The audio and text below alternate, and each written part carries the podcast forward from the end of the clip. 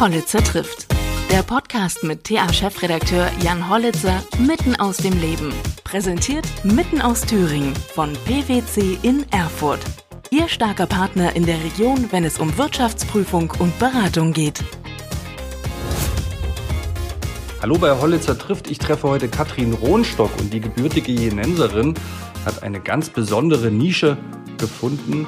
Sie hat sich den Lebensgeschichten normaler Menschen verschrieben. Wir kennen ja viele Biografien von prominenten Menschen. Sie wiederum schreibt Biografien als Auftragsarbeit eben für ganz normale Menschen. Sie lebte lange Zeit in Berlin, ist jetzt zurückgekehrt nach Jena, hat vor einiger Zeit auch eine Buchreihe rausgebracht, Ost-Westlicher Divan. Auch den westöstlichen Divan von Goethe, das ist was anderes. Bei ihr ging es vor allem um Differenzen im Leben von Frauen in Ost und West. Ein sehr munteres, spannendes Gespräch und ich wünsche viel Spaß dabei. Guten Tag, Frau Rotstock. Guten Tag. Herr Hollitzer, ich sehe Sie noch nicht. Sie sehen mich noch nicht. Nee. Das ist ja alles sehr interessant hier. Aber ist das für Sie auch ein neues System? Nein, damit arbeiten wir äh, bei uns in der Firma. Jetzt? Jetzt. Hallo, hallo. Grüß Sie. Freut mich. ja, schön, dass wir das jetzt über das System schaffen. Das andere hat ja irgendwie nicht funktioniert, ne? Nee, genau. Aber wir lernen ja alle täglich dazu in diesen äh, verrückten Zeiten. So ist es. So ist es. In einer Wahnsinnsgeschwindigkeit, wa? Absolut. Absolut. Und auch Sie entwickeln sich ja weiter, habe ich gesehen, ähm, und gehen auch digitale Wege mit äh, Podcasts, so ein wie wir heute machen. Ja, genau. Wir haben jetzt schon, äh, das ist jetzt unser, ja, also das Handwerksprojekt ist ja mhm. ein ganz toller Podcast, weil die Handwerker eben auch so schön frei, frei nach Schnauze sprechen, ja. Also das ist was ganz Lebendiges, Wunderbares, ja. Authentisch eben, ne? Ja, authentisch. Und das ist was Kostbares, ne? Auf jeden Fall, ja. Ja, schön. Dann haben wir einen Podcast gemacht, der, ähm, mit dem bin ich jetzt gerade beschäftigt, der äh, zur neuen Arbeit Chemnitz. Äh, das ist was ganz was Tolles. Wir schreiben gerade die Geschichte von diesem Verein. Und zwar wurde der in der Wendezeit gegründet, um tatsächlich neue Arbeit zu schaffen in Chemnitz. Mhm. Also als äh, Hunderttausende von heute äh, auf morgen arbeitslos wurden. Ja, da hat ein sehr ähm, blicklicher ähm, IG Metaller äh, gesagt, wir können hier nicht nur die Arbeitslosen verwalten, sondern wir müssen auch äh, ein, äh, Konzepte haben oder ein Konzept machen oder einen äh, Verein gründen, der äh, den Arbeitslosen mit den Arbeitslosen zusammen äh, guckt, äh, was, ob man neue Arbeit schaffen kann. Mhm. Das ist deutschlandweit einmalig. Mhm. Und äh, diese Geschichte, ich war so begeistert davon, dass es sowas gab oder ja gab, gibt, den gibt es immer noch, den Verein. Wir schreiben eben jetzt die Geschichte dazu, dass ich dann äh, aus den Erzählungen also auch die, die Akteure des Vereins haben miterzählt und äh, dass wir daraus jetzt auch einen Podcast gemacht haben. Ja, sehr schön. Da war das noch Karl-Marx-Stadt, oder? Ich, ehrlich gesagt, glaube ich nicht. Sonst hieß es ja nicht NAC. Nee, nee. Das war schon Chemnitz. Nee, nee, das war schon Chemnitz. Sie sind ja gebürtige Jenaerin, ne? Ja, Jenenserin. Wer gebürtig ist in Jena, heißt Jenenser. Das stimmt, ja. Naja, für viele Erfurter ist äh, Jena die verbotene Stadt, ne? Da kennt, man, ja? da kennt man sich nicht so aus. Ja, für mich nicht, aber ähm, äh, in, in Fußballerkreisen ist das so. FC KZ Jena und Rot-Weiß Erfurt ist ja eine, äh, eine Feindschaft mit Historie sozusagen. Okay. da bin ich überhaupt nicht auskunftsfähig ja. dazu, zu dem Thema. Nein. aber Sie leben ja in Berlin mittlerweile, ne? Na, ich lebe seit 14 Tagen wieder erst Hauptwohnsitz Jena. Aha. So, bin wieder Jenetzerin, ja. Dann willkommen zurück. Ja, danke schön. Nehme ich gerne an. Ich freue mich auch, dass ich wieder hier bin. Wir sind froh ja. über, über alle Rückkehrer. wie, kommt, wie, wie kommt es? Ja, ich, ich äh, im Prinzip ist es schon seit zwei Jahren, dass meine Mutter hat Krebs gehabt im Sommer vor zwei Jahren und mhm. äh, ich bin Einzelkind und äh, ja, war, war klar, dass ich mich kümmern muss mhm. und bin lange Zeit gependelt und jetzt auch durch Corona. Äh, das war genau der 13.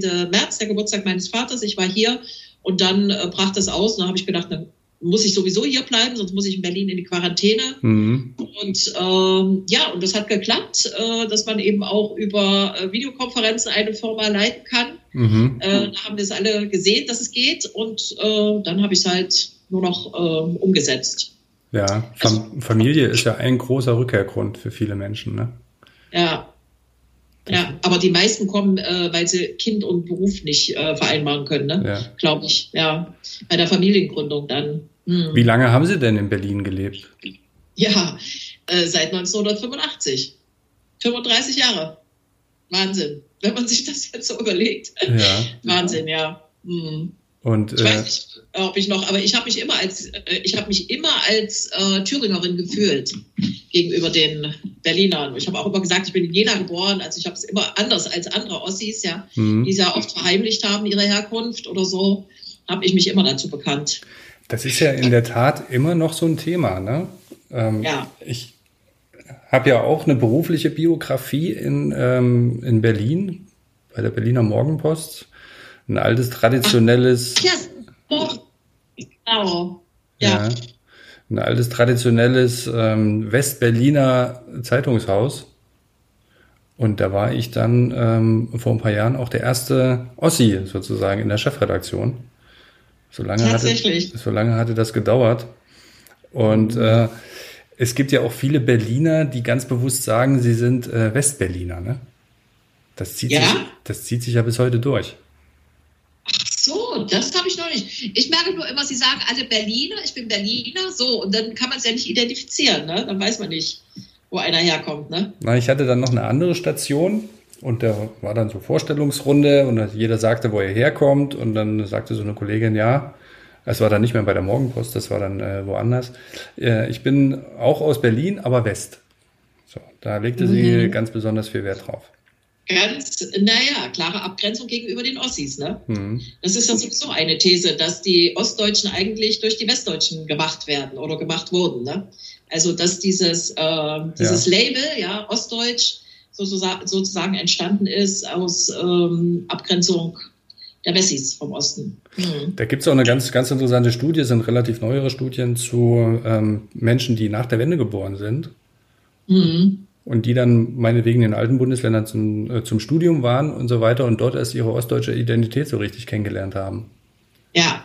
Das würde dies äh, wieder stützen. Sie müssten da ja auch ein bisschen Erfahrung haben durch den ostwestlichen Divan.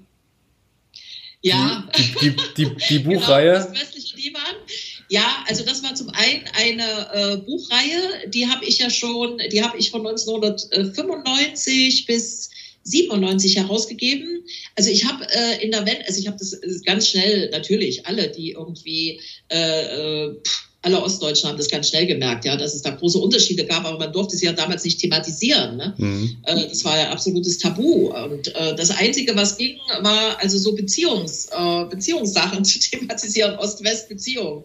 Und ähm, ich habe also als erstes, ich kam ja aus der Frauenbewegung und habe als erstes mal ähm, das Verhältnis zwischen Ost- und Westfrauen thematisiert, weil die Ostfrauen hatten ja einen unglaublichen Entwicklungsvorsprung. Mhm. Ähm, die haben eigentlich das schon gelebt in zwei, drei Generationen, was die westdeutschen Frauen, und das wusste ich durch eine Brigitte-Studie, die regelmäßig rauskam, was die westdeutschen Frauen auch wollten, nämlich, was wir gerade schon hatten, Beruf und Familie miteinander zu verbinden. Mhm. Und ähm, und natürlich gab es immer riesen Streits, ja, auf diesen Frauenkongressen zwischen den Ost Ostmuttis, ja, hießen wir, wir hatten ja alle Kinder.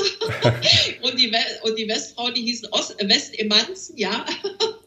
und ähm, ja, und dann habe ich das mal thematisiert und zwar spiegelbildlich. Ich habe äh, die Ostfrauen gefragt, was ihnen an den Westfrauen auffällt oder was sie über die Westfrauen denken und ähm, die Westfrauen, was sie über die Ostfrauen denken. Und da erfährt man natürlich sehr vieles über die über das Rollenmuster. Ne? Mhm. So, äh, ja, und dann habe ich gesehen, dass es auch nicht nur eine frauenspezifische Sache ist, sondern dass es also auch ins Rollenverständnis der Männer hineingeht und ins Partnerschaftsverständnis insgesamt und äh, ins, äh, was Eifersucht betrifft, was Besitzverständnis betrifft und so. Und da habe ich dann eine ganze Buchreihe daraus gemacht, die hieß dann Ostwestlicher Divan. Ist man, denn, ist man denn anders eifersüchtig in Ost und West? Ja, also ich glaube schon. Der Besitzanspruch, das Besitzdenken ist im Westen sehr viel mehr ausgeprägt. äh, einfach weil äh, es in der Westgesellschaft sehr viel mehr um Besitz auch ging. Mhm. Und natürlich gibt es da jetzt auch große Angleichungsprozesse, klar. Aber die Partnerschaften sind schon symmetrischer. Das kann man schon sagen, ja. Weil mhm. die Frauen hatten ja den gleichen Bildungsgrad, äh, meistens jedenfalls. Mhm. Und also diese Hierarchien im Geschlechterverhältnis, so wie wir es äh, aus dem Westen kennen, ja, also der Chef, der Arzt, der äh, Arzt äh, nimmt sich die äh, Krankenschwester und äh, der Chef die Sekretärin.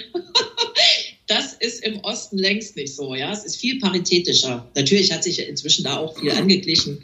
Und heute suchen die Westfrauen, also auch dieses, äh, dass äh, Frauen ganz viel ältere Männer äh, sich aussuchen. Ja, da, das war im Osten auch so nicht. Also daran sieht man es eklatant. Ja, also weil sie, die suchen jetzt natürlich die Sicherheit in den älteren Männern. Ne? Das heißt, diese Emanzen sind im Osten nicht so verbreitet wie im Westen? So ist es. Ja. Also sind Sie auch keine Emanze? Nee, auf keinen Fall bin ich eine Emanze. das gilt bei uns als Schimpfwort. Nein, nein, nein. Trotzdem selbstbewusst.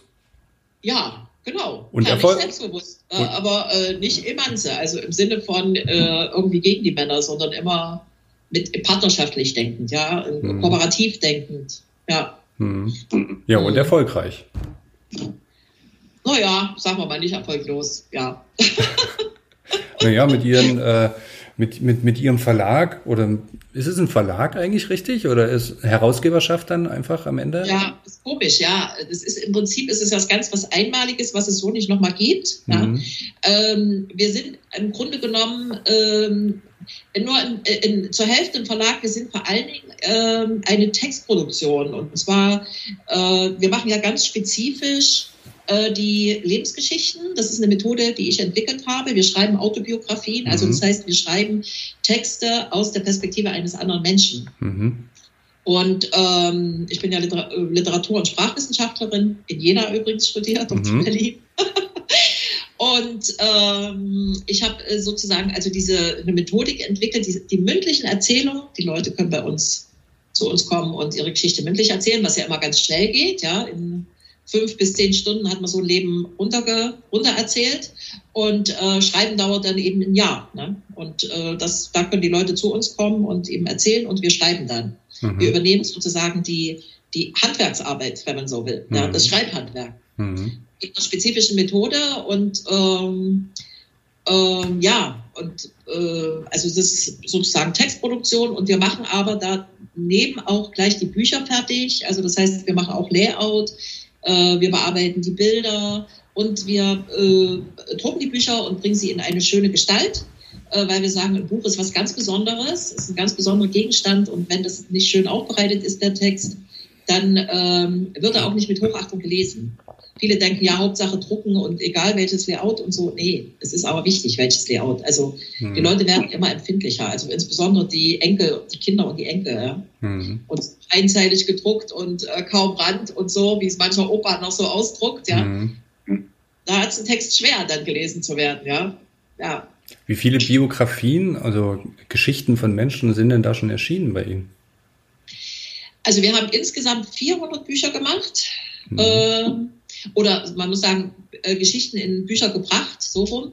Und ähm, das sind aber nicht nur Lebensgeschichten, sondern wir haben ab 2000, oh, jetzt weiß ich gar nicht mehr.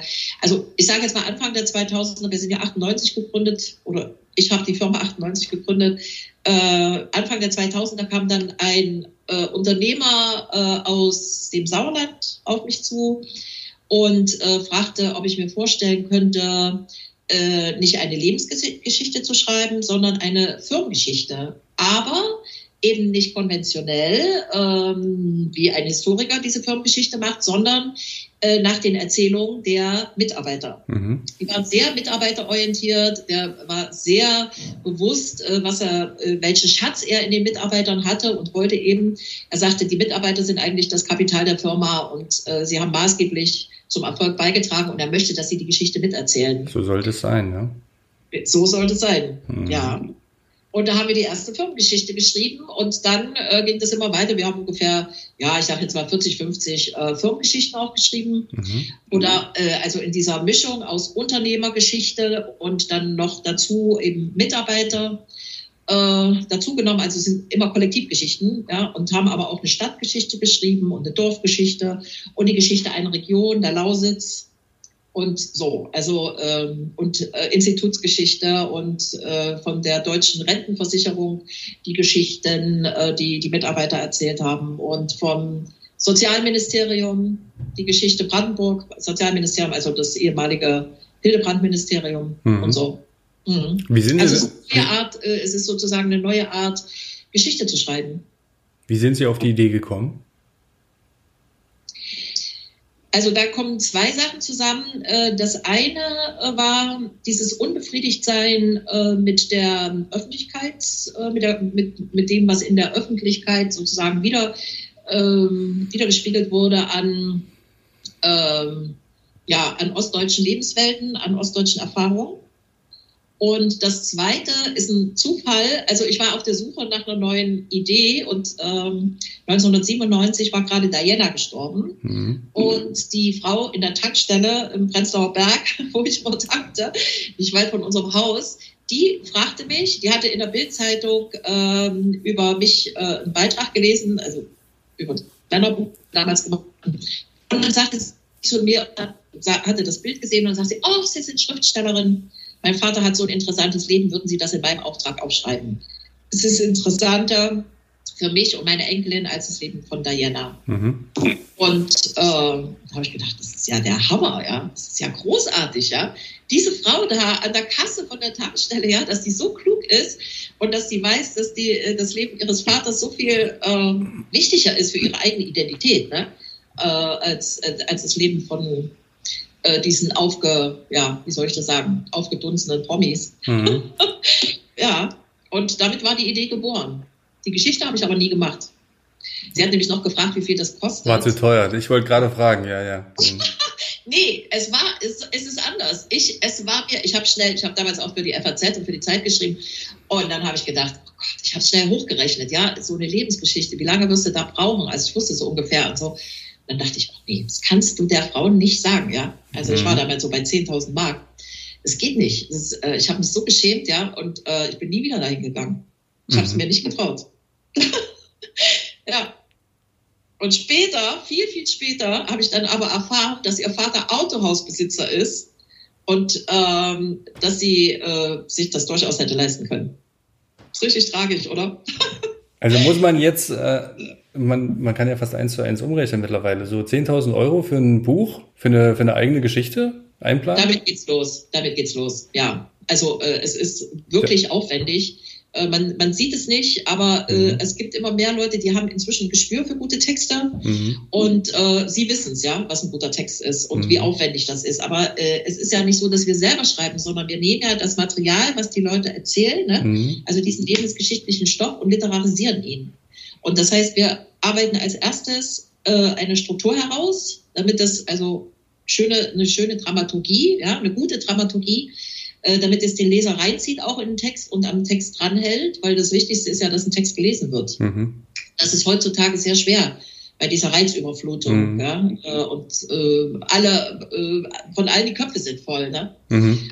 Äh, man muss sich schon ganz schön durchbeißen. Also ein Text muss echt kämpfen, damit er die Aufmerksamkeit äh, behält. Ja eines Lesers. So, also das heißt, wir arbeiten auf der Textebene, dann arbeiten wir auf der syntaktischen, also auf der Satzebene. Beim mündlichen Erzählen kommt es ja nicht an, wo ich Komma und Punkt setze.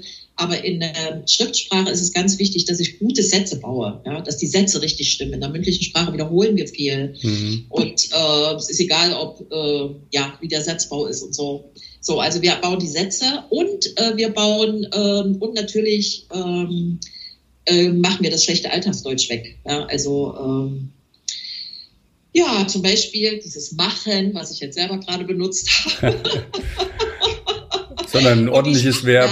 Hm. Und die vielen Substantive und die falsche Zeitform mhm. und das alles. Und das machen wir aber ganz vorsichtig und ganz sorgfältig und nur innerhalb des äh, möglichen äh, aktiven Vokabulars mhm. äh, des äh, Erzählers, ja, weil ähm, beruht natürlich alles auf Erfahrung. Zu Anfang hatte ich die, äh, um mal ein Beispiel zu erzählen, hatte ich die äh, eine wunderbare äh, Geschichte selber geschrieben einer Wäscherin, einer alten Wäscherin, 87 Jahre alt war die, es war vielleicht 2000.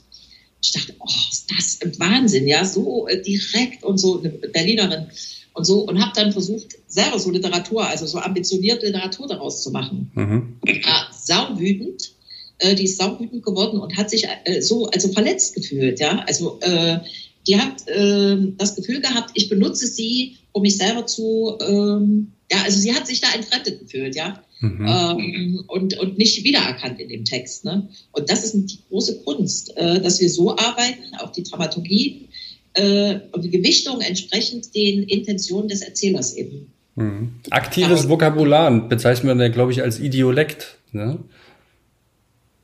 Keine Ahnung. Mhm. Habe ich noch nie gehört. Idiolekt. Idiolekt. Muss ich parallel gleich mal googeln, nicht, dass ich hier irgendwas komisches.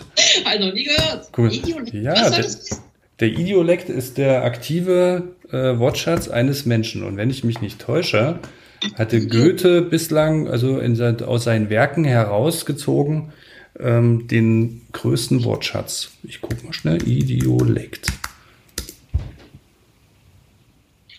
Individuelle Sprache eines einzelnen Menschen. Ja, dazu gehören sein Wortschatz, sein Sprachverhalten, seine Ausdrucksweise. Ach, sehr gut. Ja, habe ich noch nie gehört. Gut. Danke, wieder was gelernt. Ja, bitteschön. Ich habe auch mal Sprachwissenschaft studiert im Nebenfach, aber da hatte der Idiolekt, glaube ich, keine Rolle gespielt. Das habe ich irgendwo anders mal aufgeschnappt.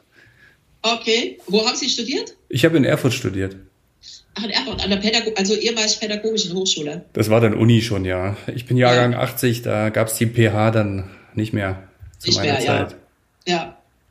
Genau. Ja, Geschichten von Menschen, das ist ja im Prinzip auch das, was ähm, so uns als ähm, Tageszeitungsjournalisten auch ausmacht, ne? dass wir vor allem den Alltag der Menschen reflektieren und äh, sagen eben, was passiert. Das also nicht nur die harten Nachrichten, sondern eben auch hier die Lebenswirklichkeit abbilden.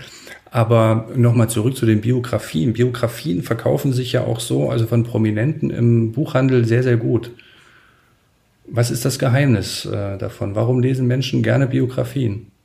Ja, also ich glaube, ähm, dass es so ist, dass ähm, in unserer ja, Postmoderne äh, sind ja alle Werte im Prinzip aufgelöst. Also es gibt ja keine verbindlichen Werte mehr. Ne?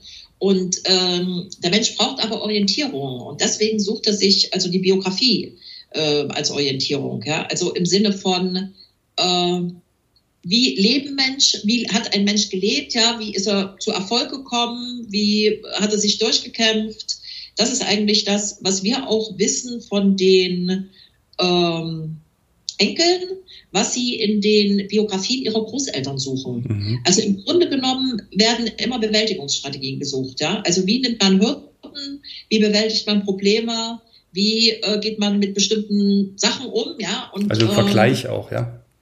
Ja, man mhm. vergleicht sich extrem, ja. Man mhm. stellt sich ins Verhältnis zu demjenigen, der erzählt, ja. Mhm. Ja. Mhm. Was war so die, die Lieblingsbiografie von Ihnen bisher? Ach, das kann man so gar nicht sagen. Also ähm, wir haben so von so vielen tollen Leuten die Biografie gemacht. Also ähm, schwierig. Das ist wirklich schwierig. Also so, ich könnte auch nicht, sagen, nicht mal sagen, ob Männer oder Frauen. Ähm, also wirklich, neulich habe ich gerade hier auch ähm, aus Thüringen mit einem Unternehmer gesprochen, der hat sich äh, nach der Wende ähm, Management bei Out, äh, eine Firma übernommen und ähm, das wirklich durchgeboxt und so, denke ich, boah, ja, die Energie und mhm. dieses Durchhaltevermögen und dieses ähm, ähm, diese, diese Frustrationstoleranz und so, so Wahnsinn, ja, also großartig, ja, also das ist, nee, also eine, äh, könnte ich jetzt also vielleicht eine, die ganz zu Anfang, also ganz zu Anfang, ich weiß nicht, die haben wir vielleicht in den ersten fünf Jahren geschrieben. Das war ein, äh, ein junger Mann, so ein richtiger Draufgänger, äh, hat im Krieg beide Hände verloren, mhm. äh, hatte Prothesen, kam zu uns auch ins Büro, war ein äh, brillanter Schachspieler und ähm, hat nach dem Krieg ähm, nochmal äh, ein Haus gebaut, er hat die äh, Zementsäcke mit dem, mit dem Fahrrad über die Schulter, über die Straße buxiert und so, also unglaublich, ja. Also äh, ist ja immer die Frage, wie, äh, wie gehe ich mit Defiziten um, mhm. wie gehe ich mit Benachteiligungen um oder so. Also mache ich sie produktiv, ja, oder das ist ja die generelle Frage, ja. Mhm. Äh, oder ähm, nehme ich das Leben so, wie es kommt und mach was draus, oder ähm, ja, fühle ich mich als Opfer. Ne? Ja. Geben denn einige Menschen dann ihre Biografie auch frei, damit die eventuell im, im Buchhandel veröffentlicht werden oder verkauft werden können?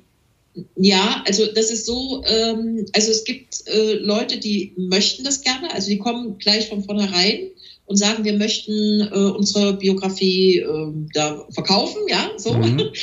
äh, oder wir möchten, dass sie verkauft werden. Aber die Verlage gucken natürlich ganz genau und die Verlage haben auch bestimmte, äh, ganz bestimmte Vorstellungen, ja, was, wie eine Biografie gebaut sein muss und so. Ähm, das ist relativ schwierig, ja. Mhm. Also äh, wenn jemand das möchte, dass man das dann in einem Verlag unterbringen kann. Es gibt natürlich diese Druckkostenzuschussverlage, da bezahlt man die Druckkosten, das finde ich auch okay, ja. Aber man muss auch immer aufpassen, die machen dann große Auflagen und äh, die werden dann nicht verkauft, ja. Da gibt es auch so ein paar schwarze Schafe drunter. Mhm. Ähm, aber wir haben schon äh, ein paar Biografien äh, geschrieben oder wo wir äh, das Gefühl hatten, das ist äh, ein Stoff, der könnte marktfähig sein. Und ähm, ungefähr 15 Biografien von uns sind in Verlagen erschienen, also von DTV bis Bertelsmann bis äh, Waldstein. Also, also die Qualität, die wir herstellen, ist verlagsfähig. Aber der Verlag guckt ja nicht nur nach Qualität, sondern auch, wie ist der Stoff gerade verkäuflich, was ist Mainstream und so. Das sind ja ganz viele Aspekte, äh, unter denen ein Stoff gewogen wird von dem Verlag. Und äh, eben große Freiheit, dass wir sagen, wir können äh, die, äh, wir machen das Buch unabhängig vom Markt, ja, weil irgendwann ist es wichtig oder mindestens für ihre Familie und für ihre Freunde, ja, oder für die Kollegen oder so ist es wichtig, ja, da braucht es auch den Markt nicht. Mhm. Also wir sind ja frei vom Markt quasi. Mhm. Mhm. Lesen Sie selbst noch Bücher? Ja, ich, aber eigentlich, ähm, ich lese nur eins im Jahr, also ein belletristisches Buch, mhm. ja, äh, im Jahr. Mach Handel war das letzte. und ähm, ansonsten lese ich, ich lese natürlich massenhaft Bücher, aber äh, nur was äh, innerhalb unserer äh, sozusagen äh, unserer Fachfragen, ne? Also mhm. die, die Sachen, die uns eben fachlich sozusagen überkommen und, mhm. und die, die, die, man irgendwie kennen muss. Ne? Mhm. Ja. Haben Sie dann intern da das Lektorat auch ähm, vergeben nochmal? Also wird dann über Kreuz gelesen oder wie ist das? Nee, nee, also doch, also die, ähm, also ich kann ja mal kurz den Werdegang beschreiben. Der, mhm. also es gibt es dieses lebensgeschichtliche Interview, da erzählt der Protagonist seine Lebensgeschichte. Und dann wird es alles äh, transkribiert, wortwörtlich. Mhm. Und äh, dann von diesem äh, Transkript aus äh, wird dann also eine Grobstruktur entwickelt äh, äh, wie das also der Stoff geordnet wird, weil die Sache ist ja die, wir erzählen ja nicht äh, chronologisch, sondern wir erzählen assoziativ. Unser Gehirn funktioniert assoziativ und nicht nach dem nach der Uhr, ja, nach dem Zeit nach der Zeitabfolge. Mhm. Das heißt, es muss sortiert werden, habe ich ja vorhin beschrieben. Und dann ähm, wird äh, wird der gesamte Stoff also sortiert, dann wird er äh, und dann wird er geschrieben. Dazwischen legen wir aber die Grobstruktur noch dem Kunden oder dem Erzähler vor, ob er so einverstanden ist. Dann wird er also beschrieben, also sortiert als erstes und dann ähm, äh, die Spannungsbögen herausgearbeitet, die Kapitel und dann feinstilistisch geschliffen. So. Und da werden auch Fragen eingearbeitet, weil beim Erzählen vergisst man oft die das Anfang einer Geschichte zu erzählen, weil man so von einer Geschichte in die nächste fällt. Ne? Mhm. Wenn man in so einem Erzählfluss ist, ja, dann ähm, erzählt man immer weiter, immer weiter und äh, da ist so eine Energie da und oft fehlt der Anfang einer Geschichte. Ja, wie kommt es denn jetzt dazu? Ja, und ja, das muss aber der Erzähler wissen, damit er den, den, den Faden behalten kann. Oder das Ende einer Geschichte fehlt auch oft, ja. Wie endet nur die Geschichte? Oh, ist nicht da. So, also werden da Fragen eingeschrieben und die kann dann der äh, Erzähler beantworten. Dann kommt es zu uns zurück, dann arbeiten wir das alles ein, schaffen neue Übergänge. Ähm, also Anschlüsse, ne? wenn man was einfügt in den Text, muss man ja neue Anschlüsse schaffen. Und, ähm, und dann ähm, entweder der Erzähler kriegt es nochmal oder es geht ins Lektorat. Mhm. Und dann wird nochmal richtig alles ja, überarbeitet, Wiederholung rausgestrichen und ja, äh, äh, äh, nochmal ähm, äh, auch Orts, äh, Orte und äh, Ortsnamen geprüft. Oft sind es ja äh, Leute, die aus den ehemaligen Ostgebieten kommen, ne? also Schlesien oder Ostpreußen, so, also dass die Namen richtig sind und ja, also Lektorat ist auch eine sehr große und sehr verantwortungsvolle Aufgabe, muss man sagen. Ja. Mhm. Das machen wir in-house. Wir haben sehr gute Lektoren, ja. Jetzt so im Zuge der immer stärker werdenden äh, digitalen Medien auch. Ist denn die Nachfrage dann nach E-Books auch gestiegen oder wollen die Leute tatsächlich noch ein gebundenes Buch zu Hause haben?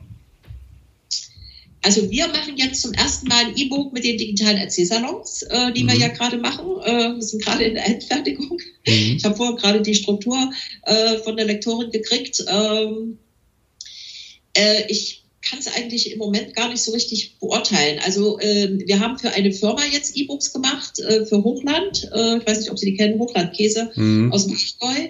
Äh, da hatten wir die Geschichte in 13 Sprachen äh, geschrieben und die wollten äh, das jetzt als E-Book noch haben, weil die Leute gerade im Ausland, so in den osteuropäischen Ländern, wo die Firmen haben, Tochterfirmen haben, die wollten eben gerne die Geschichte auch haben. Also die haben es jetzt beauftragt aber ähm, ich glaube mal, die, ähm, also die, äh, die Leute, äh, die bei uns ihre Geschichte beauftragen, sind ja am, im Prinzip am Ende ihres Lebens. Ne? Mhm. Also äh, und schauen zurück auf das Leben. Das ist auch die beste Situation, seine Geschichte zu schreiben. Und ähm, die äh, sind immer noch sehr vertraut äh, oder die, denen ist das Buch ähm, äh, viel vertrauter als ein E-Book. Und das ist das eine. Und das andere ist aber auch ähm, beim E-Book, ähm, wissen wir ja auch nicht, ähm, wie lange die, diese Träger, ähm, Medien. also diese mhm. Träger-Dinge äh, Dinge halten, ja. Also es mhm. ist ja wie bei, bei Film oder bei Tonbändern, ja. Man muss ja dann ständig auch umwandeln und äh, ist immer abhängig von der Technik, ja. Mhm. Das birgt ja auch Gefahren in sich. Lässt sich einfacher weitergeben, so ein Buch, ne? Auch über Generationen hinweg. Ja, mhm. und ein Buch ist einfach auch was Schönes, ne? Also es ist eine jahrhundertealte ähm, äh, Medium, ja, was man schön gestalten kann und so weiter. Also es hat beide seine Vorteile, mhm. sage ich mal. Ich glaube nicht, dass das Buch aussterben wird. Mhm. Ja, unsere, unsere Branche be beschäftigt sich natürlich auch sehr, sehr stark mit dem digitalen Wandel, ja. um andere Zielgruppen anzusprechen. Aber wir merken es eben auch. Ne? Viele wollen noch die gedruckte Tageszeitung haben. Ja. Da zwar ja. immer mehr auch auf E-Paper zurückgreifen, also über Tablet lesen, Computer, Smartphone auch. Aber es gibt noch einen überwiegenden Teil, der will einfach das gedruckte Produkt. Ne? Ja, ja, das hat auch was mit, ähm, mit Tradition und mit Ritual auch zu tun. Ne? Morgens die Zeitung, also mhm. für meine Mutter ist das total wichtig, ja, diese Zeitung äh, so in der Hand zu halten, ja, und dann durchzublättern und so. Das sind ja alles Rituale eigentlich, ne? Mhm. Die, ja. Jetzt 14 Tage Jena. Fehlt Ihnen denn Berlin schon? Naja, im Moment ist ja in Berlin auch nichts los. Ne? Also von daher. Nee, eigentlich fehlt es mir im Moment nicht. Also wir haben ja im Moment so viel zu tun durch die digitalen Erzählsalons. Wir produzieren ja jede Woche ein. Mhm. Und ähm, ich bin verantwortlich dabei für die, die Erzähler und die Erzähler zu gewinnen und mit ihnen zu sprechen und sie vorzubereiten und so. Und ähm, das ist wirklich, das ist so viel zu tun, ähm, dass mir also im Moment nichts fehlt. Und ähm, nächste Woche fahre ich auch nach Berlin. Also es ist auch nicht so, dass ich jetzt nur äh, hier sein werde. Hm. Also es wird so einen Wechsel geben. Aber äh, was mir vielleicht fehlen wird, äh, sind Freunde. Natürlich sind über die 35 Jahre äh, ist, sind die Hauptfreundschaften in Berlin. Ja? Mhm. Also äh, das, da muss man, jetzt kann man äh, nicht, also es sind wenig natürlich Schulkameraden und ein paar ganz alte Freunde, aber muss man einfach auch einen neuen Freundeskreis aufbauen. Ne? Mhm. Mhm. Naja, so weit weg ist Berlin ja nicht. Mit dem Auto nicht. Nee. Zug, oh, ist, ja. Zug ist problematisch, glaube ich, in Jena. Der ICE hält ja nicht mehr, ne? So ist es. Das hat uns ja äh, Erfurt ah. abgeluchst, ne? ja, äh, ja, aber wirklich auch dramatisch eigentlich, ne? Ähm, wirtschaftlich prosperierende Stadt und dann gibt es nicht mal eine ICE-Anbindung. Geht eigentlich nicht, ja. Es ist eigentlich undenkbar. Ja, ja, ja. Ja, ich, aber früh fährt einer durch vom Paradiesbahnhof. Morgens um 7.05 Uhr. ich habe ja mal angefangen, Medizin zu studieren. Bevor, Ach. Ja, im Jahr 2000. Das habe ich aber aus diversen, auch persönlichen Gründen nach einem Semester wieder beendet. Aha. Und äh, bin dann immer nach Jena gefahren mit dem Zug. Ah, aber da ging doch noch der ICE 2000. Da war noch die Welt in Ordnung. Ach, da mussten Sie aus Erfurt nach Jena fahren, stimmt. Genau. Damit Sie in den ICE, ICE einsteigen können. Genau, genau. Ja. ja. ja. Da habe ich Jena auch so ein bisschen kennengelernt. Eine schöne Stadt. Ja, ist eine schöne Stadt. Sehr schön. Mit den Bergen ringsum, also traumhaft eigentlich, ja. Man kann immer raus und finde es auch, ja. Frau Hohenstocks hat mich sehr gefreut, dass Sie auch ein bisschen was von Ihrer Biografie erzählt haben. Und im Hintergrund sehe ich noch Umzugskartons oder ist das? Ah, ja, ja, ist wirklich so. Na gut, das dauert noch ein bisschen, ne? Ich habe es geahnt, dass Sie das sehen, deswegen habe ich es gleich erzählt. das äh, kennt aber, glaube ich, jeder, der umgezogen ist, mal. Das, äh, ja. Ich bin vor zwei Jahren zurück nach Erfurt gekommen aus Berlin und äh, ich glaube, in ein, zwei Kartons habe ich bisher auch noch gar nicht reingeguckt. Gar was, nicht. Was eigentlich ein Zeichen dafür ist, sollte man sofort entsorgen, ne? Ja, genau. Dann sind sie nicht nötig. Genau. Das ja. ist ein Zeichen. Naja, bei uns ist es so, ähm, ich weiß nicht, diese schönen Handwerksbroschüren, ich zeige die Ihnen mal. Mhm. Wir, wir, haben jetzt dieses Handwerksprojekt gemacht, ne? Und äh, eben diese Handwerksbroschüren produziert und ähm, die sind nun gerade auch jetzt äh, sozusagen fertig geworden im September, Oktober.